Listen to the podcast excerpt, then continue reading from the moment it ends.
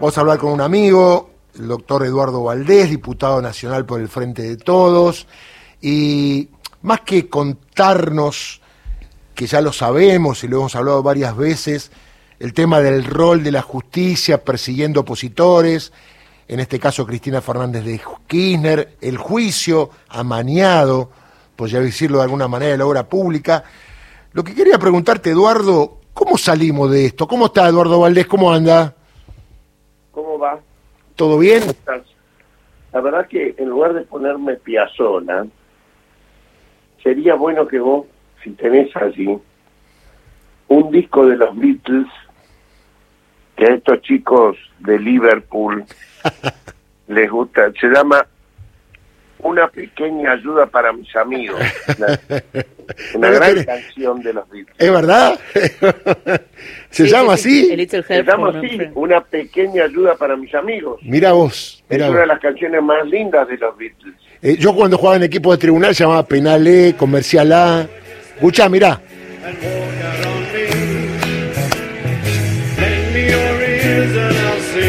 Ahí está. Ahí está. Qué bueno eso.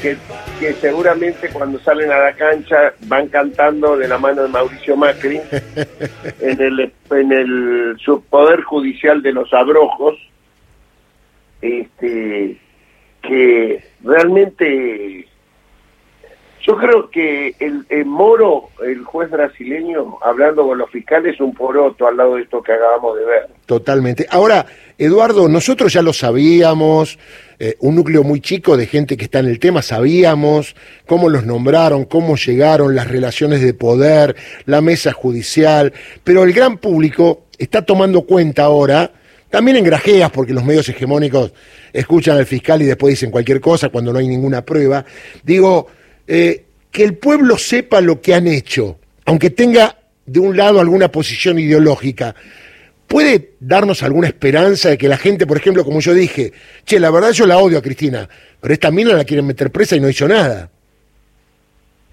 Bueno, yo te soy sincero, Darío, pensé muchas cosas, pero nunca imaginé esto.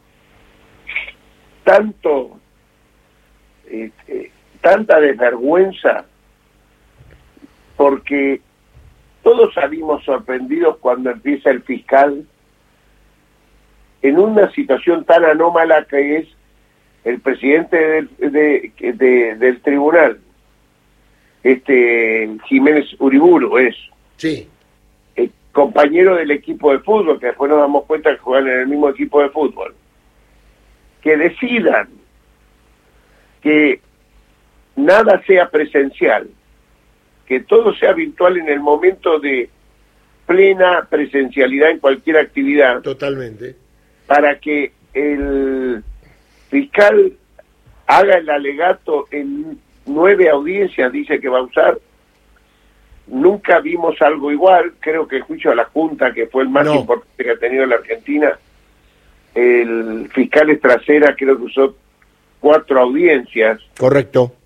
Este donde no sabemos si el tipo está leyendo en ese alegato, mirando la computadora, ¿no? Y donde realmente hay un acting, una pre y a su vez la ampliación mediática de, de ponerlo en, en vivo y después los comentaristas, este, donde es en cadena los canales, este, y, y de pronto aparece esto, aparece que estaba toda nuestra conmoción, nuestra bronca, nuestra indignación por lo que estaba sucediendo, cómo se llevaba adelante la audiencia, las barbaridades que se decían sobre Cristina Fernández de Kirchner, todo era normal, pero nada es tanto como que aparezcan jugando al fútbol en la cancha del expresidente de la nación y haciendo un campeonato varios años.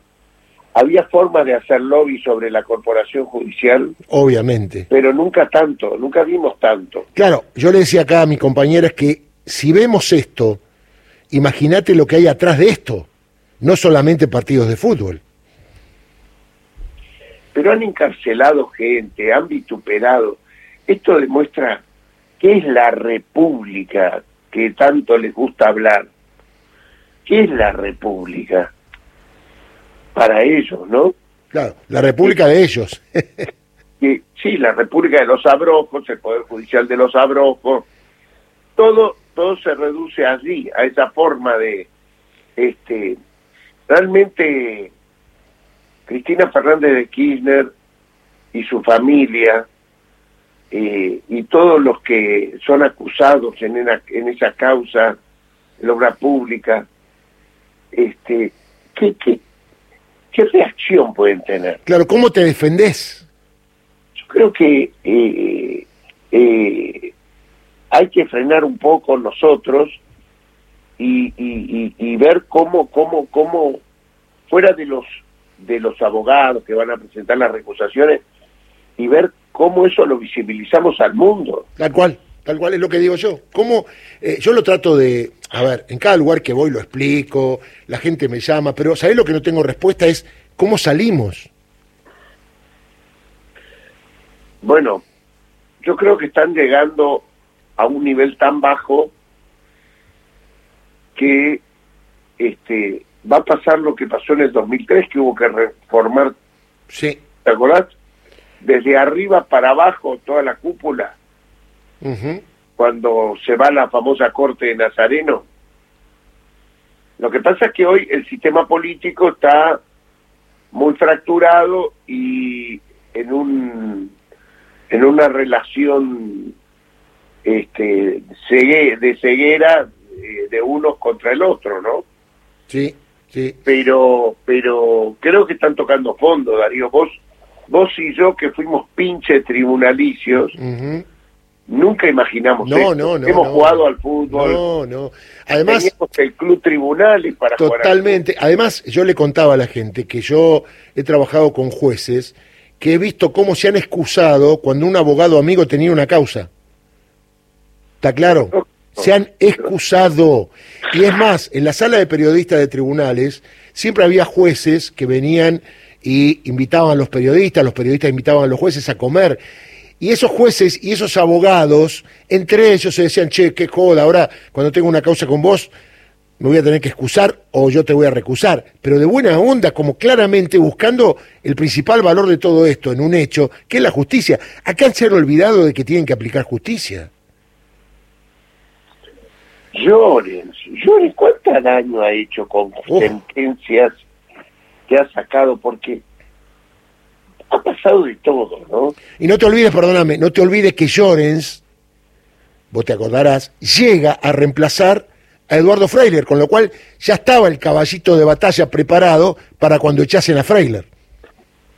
Bueno, acordémonos este, cómo lo echaron a Freiler. Freiler era un camarista de la sala 1 de la Cámara Federal, donde se litigaban las causas más importantes, entre ellas este, se litigó ahí el espionaje ilegal a la propia hermana mayor de Mauricio Macri y a Sergio Burstein, un familiar de víctimas de AMIA, que estaba condenado Mauricio Macri en primera y segunda instancia. Sí, sí, sí. Como Freiler, Ballestero y Fará fueron los tres jueces de la sala que fallaron el procesamiento a Mauricio Macri por espionaje. Tal cual. Empezó una campaña de hostigamiento para que los tres miembros del tribunal se fueran de ese tribunal.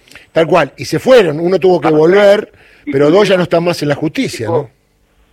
Decime, ¿fue en el caso Freiler que el senador Pais jura y no lo dejan bajar del cuarto piso. Correcto, medio que lo tiene secuestrado ahí, eh, en el cuarto eh, piso, Ricardo Lorenzetti. Adelante el, el juicio político a Freire en Consejo de la Magistratura y no dejan, retienen a uno de los jueces eh, que no lo hacen jurar para que la mayoría dé para destituirlo. Claro, fue por un voto. Ese voto que no pudo ir era a favor de Freiler y se quedaron sin esa posibilidad. Era el senador Pais de Chubut. Tal cual, tal cual. Este, con otra pará, con otra movida judicial. Y Ballesteros se fue. Claro, y otra movida judicial que el juez Molina Pico, contencioso administrativo federal, después de mucho tiempo y ante un planteo del colegio de la ciudad, dijo que para ser consejero tenía que ser abogado. Ya hacía un montón de tiempo que había gente que no era abogada, porque, a ver, ¿cómo es? Si sos legislador, ¿tenés que ser abogado para estar en el Consejo de la Magistratura? ¿Por qué? Esa capitis diminutis. Si alguien es elegido por el pueblo, puede estar en el Consejo de la Magistratura. Sin embargo, hicieron esa maniobra con el fin de sacar a Pais, que era el único que no era abogado, para meter a un abogado que obviamente iba a votar para otro lado, ¿no? No, lo demoraron hasta que terminó eso y después lo aceptaron. Claro. Ya está. pudo ser consejero, pero una vez que terminó eh, fue una cuestión de horas. Exactamente. retenido en el despacho de Lorenzetti, ¿eh? no es en cualquier lado. No, y, digamos a la gente el que el Consejo de la Magistratura queda a una cuadra, ¿no? Del Palacio de Tribunales. No estaba muy lejos. Ese Molina Pico tiene algo que ver con el Molina Pico del caso García Beltrán. No, es Molina Lavie. Ah. Es un juez en los contenciosos. La Vie Pico, perdón. La Vie Pico no, no tiene nada que ver, es eh, un juez en lo contencioso administrativo. Bueno, Eduardo, lo último que te quiero preguntar. Eh, haber una marcha el 13A a favor de Cristina y además criticando a la Corte. Y ya había una marcha el otro día de un grupo de jubilados apoyando a Cristina. La gente que está viendo todo esto, ¿no? A través de los medios. Digo, qué equivocados que están en el Poder Judicial porque están generando una situación, permitime llamarla de rispidez, ¿no? De querer meter en cana a alguien que es inocente. No importa que sea Cristina, pero claro, Cristina la quieren, digo. ¿Qué jueguitos peligrosos están bajando de el Poder Judicial para la sociedad en general en estos tiempos tan complicados en materia política y social, no?